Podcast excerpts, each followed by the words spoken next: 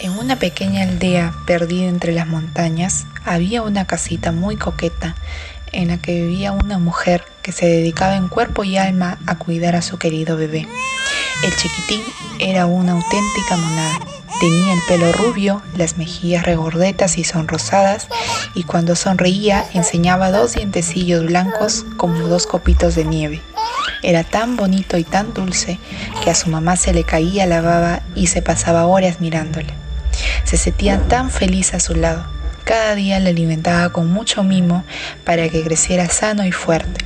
Después de comer, le ponía el pijama para que estuviera calentito y la cunaba al son de las nanas más dulces. En cuanto el pequeñín se dormía, cerraba las contraventanas para que no le molestara la luz y aprovechaba ese ratito de tranquilidad para hacer las tareas del hogar, como recoger agua de la fuente, pelar patatas o blanquear la ropa al sol. Pero un día de abril, algo tremendo sucedió.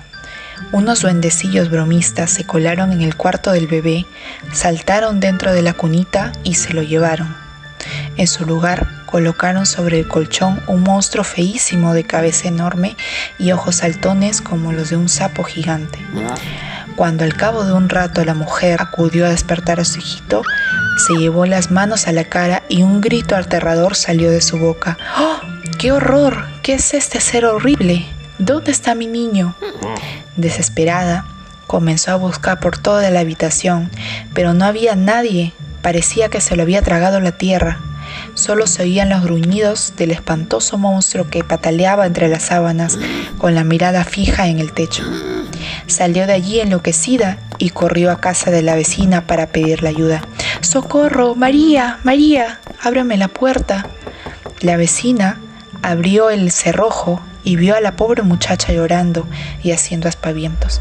¿Qué pasa? Tranquilízate y cuéntame qué sucede. Es horrible, María. Alguien ha raptado a mi pequeño. ¿Pero qué dices? En este pueblo solo vive gente buena y respetable. Nadie haría una cosa así. Te digo que mi niño ya no está. Dormía en su cuna y cuando fui a por él había desaparecido. Alguien le raptó y dejó en su lugar un monstruo, un ser espantoso y repugnante. La vecina puso cara de circunstancias y empezó a atar cabos. Creo que ya lo entiendo todo.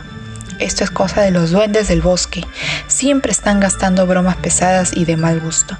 Te diré lo que vas a hacer para recuperar a tu hijo. Sí, por favor, ayúdame. Tranquila, es sencillo. Escúchame atentamente. Coge al monstruo, llévalo a la cocina y siéntalo en una sillita cerca de la chimenea. Después, enciéndela, pon un caso de agua al fuego y cuando hierva, echa dentro dos cáscaras de huevo. ¿Pero para qué? Suena absurdo.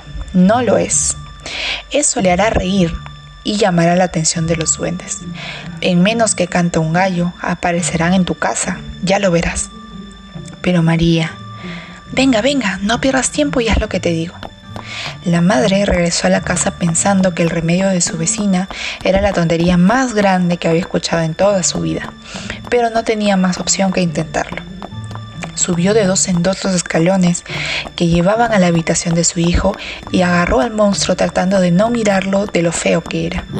Después lo sentó en una silla pequeña y lo sujetó con una correa para evitar que se cayera. Encendió la chimenea, cogió dos huevos, tiró las claras y las yemas y puso las cáscaras vacías a hervir en una pequeña vasija de metal. En silencio, la mujer se escondió debajo de una mesa a esperar. De repente, el monstruito que no se había perdido ni un detalle de tan rara operación, gritó.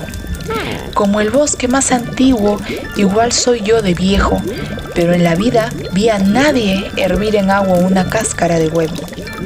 Y acto seguido comenzó a reírse a mandíbula batiente. ¡Ay, qué gracioso es esto! Me parto de risa. Sus carcajadas eran tan exageradas que atravesaron la puerta de la casa y retumbaron en el bosque.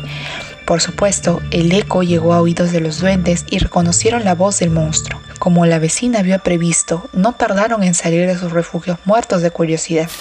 Estaban como locos por ver qué cosa tan divertida le producía esas risotadas.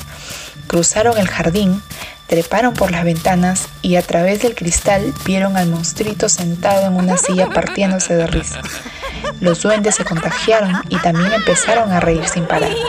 No había dudas, ese monstruo era muchísimo más divertido que el niño, que no hacía más que comer, dormir y llorar de vez en cuando. Ni cortos ni perezosos se colaron por la rendija de debajo de la puerta y dieron el cambiazo. Se llevaron al monstruo y dejaron al aburrido bebé humano en la cuna. En cuanto se acabó el revuelo, la madre se abalanzó sobre su chiquitín para comérselo a besos. ¡Qué alegría! La idea había funcionado. Y así fue como gracias a un extraño truco, la mujer de esa historia recuperó a su amado hijo. Los duendecillos del bosque, por su parte, no volvieron a aparecer por la aldea y se quedaron para siempre con el feo pero simpático monstruito que tanto les hacía reír.